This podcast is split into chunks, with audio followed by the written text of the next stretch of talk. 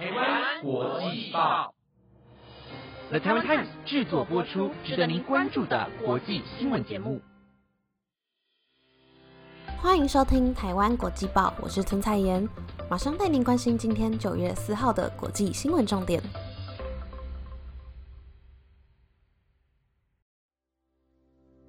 各位听众朋友，晚安！马上带您了解到今天的新闻内容，包括阿根廷总统遇袭，枪支卡弹嫌犯速遭制服，阿富汗清真寺遭爆炸攻击，近期第三起神职人员遇害事件。奥巴马担任纪录片旁白，成为艾玛奖得主。僧侣作息影响健康，泰国寺庙引进健身器材助减重。如果想了解更多内容，就跟我一起听下去吧。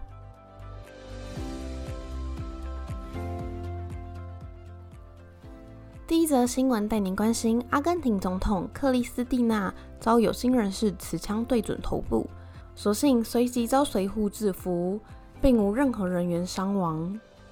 六十九岁的克里斯蒂娜长期活跃在阿根廷政坛，从二零零三年开始，一直担任了第一夫人、阿根廷第一位民选女总统、现任副总统等。目前则因为涉嫌贪污而遭检方求刑十二年。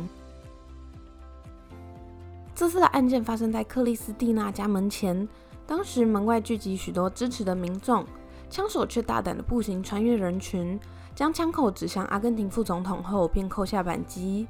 但根据阿根廷总统艾伯托·费南德兹表示，枪手持的枪内装有五颗子弹。虽然当时已扣动扳机，但却因为一个技术上不明的原因而未成功击发。随后并遭到保安人员制服。同时，阿根廷总统也征得该国所有部长的同意，宣布全国将在隔日休假一天的紧急行政命令。让民众声援克里斯蒂娜，且勇于捍卫社会的民主以及和平。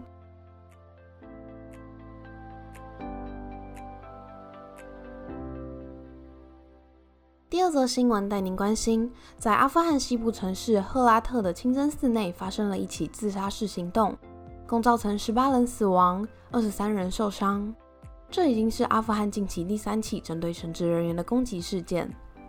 根据现场一名目击者表示，这场自杀式行动是由一位自杀式炸弹客所造成。他选在周五民众聚集到清真寺聚礼时，混入人群当中，并引爆事先准备好的炸弹。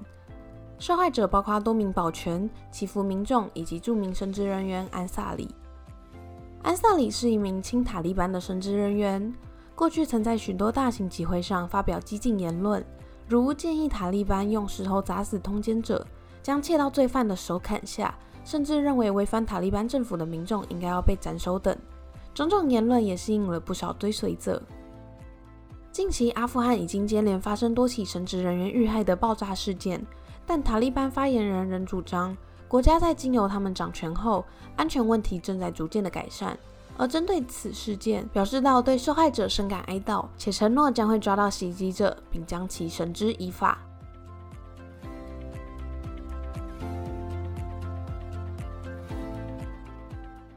下一则新闻带您关心：美国密西西比州一名男子帕特森早上在个人脸书留下告别讯息后，便从工作的机场偷走一架小型飞机，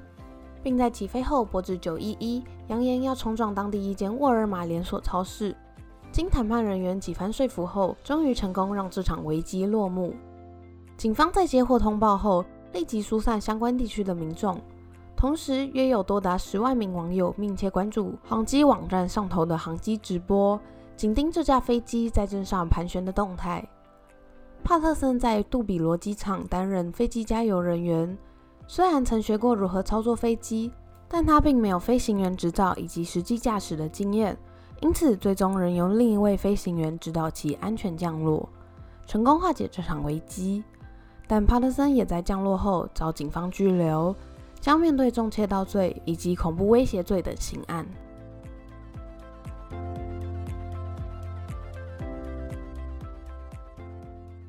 下一则新闻带您关注：美国前总统奥巴马成为艾美奖得主。美国国家电视艺术与科学院在三号时宣布，奥巴马因为担任 Netflix 纪录片《全球国家公园大赏》的旁白而受肯定。成为艾美奖最佳旁白奖的最终得主。奥巴马过去就曾凭借着自己的回忆录《奥巴马勇往直前》和《奥巴马的梦想之路》以父之名有声书拿下两座格莱美奖。而这次获奖的纪录片主要聚焦于某几座景色壮丽的国家公园，并由奥巴马担任旁白，是个探访自然本色的系列影片。事实上，奥巴马自2017年后就曾撰写回忆录，并获得销售佳绩。也与妻子共同创立非营利基金会以及创作公司，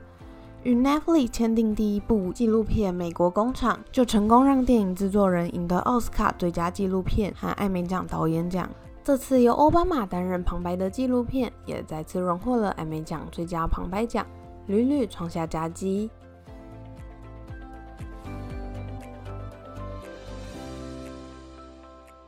最后一则新闻带您将焦点放到泰国。泰国清真府一座寺庙引进了健身器材，且邀请专业健身教练来教导僧侣们使用。然而，在住持将照片上传到粉丝专业后，引起了轩然大波，同意以及反对两方各自有理。佛教中，僧侣们托钵化缘有着广结善缘、渡己渡人的本意。僧侣都在早晨时就出门托钵化缘，并在中午前完食，过了午后就只能用水来果腹。然而，近代含糖饮料的兴盛，加上僧侣们久坐的生活形态，若没有搭配适当的运动习惯，很可能会导致高血压或者是糖尿病的风险。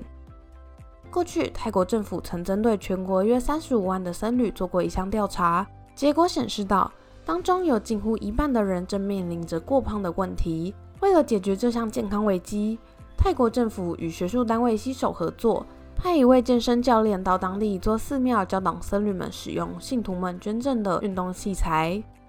贴文曝光后，正方两方掀起了一波论战。反方提到，僧侣应该保持平静以及从容，打扫或修筑寺庙都比健身更为合理；而正方则认为，若只有祈祷并不能保证健康，为了解决病痛问题而健身并非坏事。